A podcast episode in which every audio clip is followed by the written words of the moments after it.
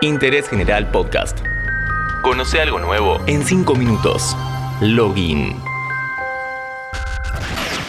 Hola, ¿cómo estás? Soy Lean Jiménez y en este episodio buscamos el origen de Pokémon. ¿Cómo nació la idea? ¿Qué lo salvó del fracaso? ¿Cuál fue el método que encontró Nintendo para reflotar la saga? La historia de este fenómeno comienza con Satoshi Tajiri, quien de chico tenía un fanatismo por coleccionar insectos. Satoshi, junto a su amigo Ken Sugimori, crearon la publicación Game Freak, un fanzine especializado en la movida arcade japonesa en los años 80. Tajiri estudió Family Basic para programar en la Famicom, la NES japonesa, y el 26 de abril de 1989 fundó de manera oficial su propia desarrolladora de videojuegos, a la que llamó Game Freak, en honor al fanzine que lo empezó todo.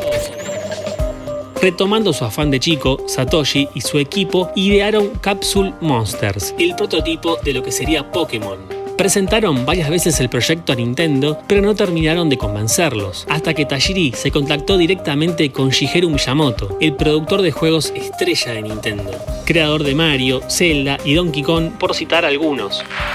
Shigeru le dio una oportunidad, había que poner manos a la obra.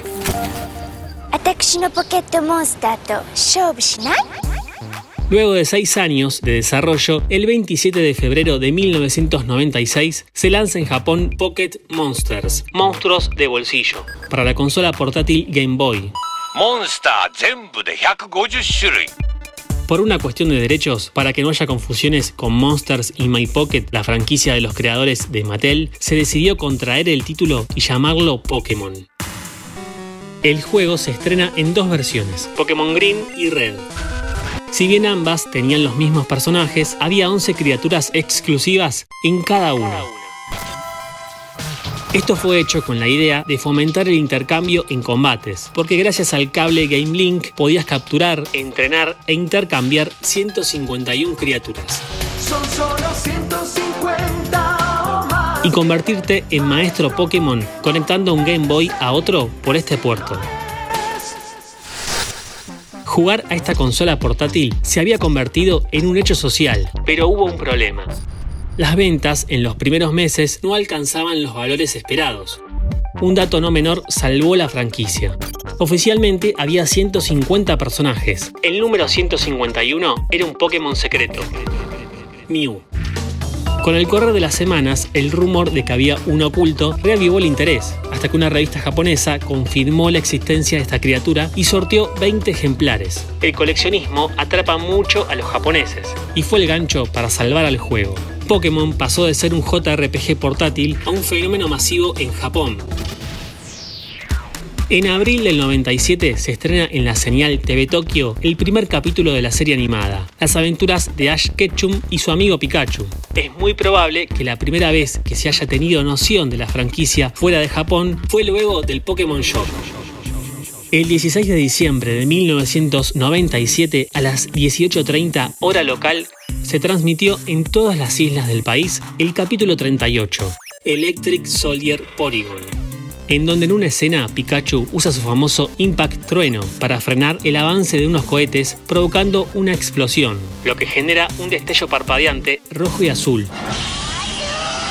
Esta técnica llamada paca paca es muy común en la animación, pero esta vez abusaron del recurso, ya que esa tarde más de 600 chicos fueron hospitalizados por ataques de epilepsia fotosensitiva. Para colmo, esos casos también se dieron porque más tarde un noticiero japonés repitió la escena. Este hecho fue único en la historia de la televisión mundial y Pokémon llegó a las pantallas de todo el planeta, antes de que los videojuegos y la serie fuera vendida internacionalmente. Sin embargo, esto no perjudicó a la marca. Siguió sacando juegos en consolas portátiles y spin-offs en consolas de sobremesa. Los remakes fueron clave para renovar el público, como por ejemplo en Game Boy Advance con Pokémon Rojo Fuego y Verde Hoja, o en Nintendo DS con Pokémon Heart Gold y Soul Silver, las versiones oro y plata de Game Boy Color remasterizadas. El sueño de Satoshi se cumplió con creces. Nuevas generaciones se siguen sumando al fenómeno Pokémon. Interés General Podcast. Encontrarnos en Spotify, en Instagram y en interésgeneral.com.ar.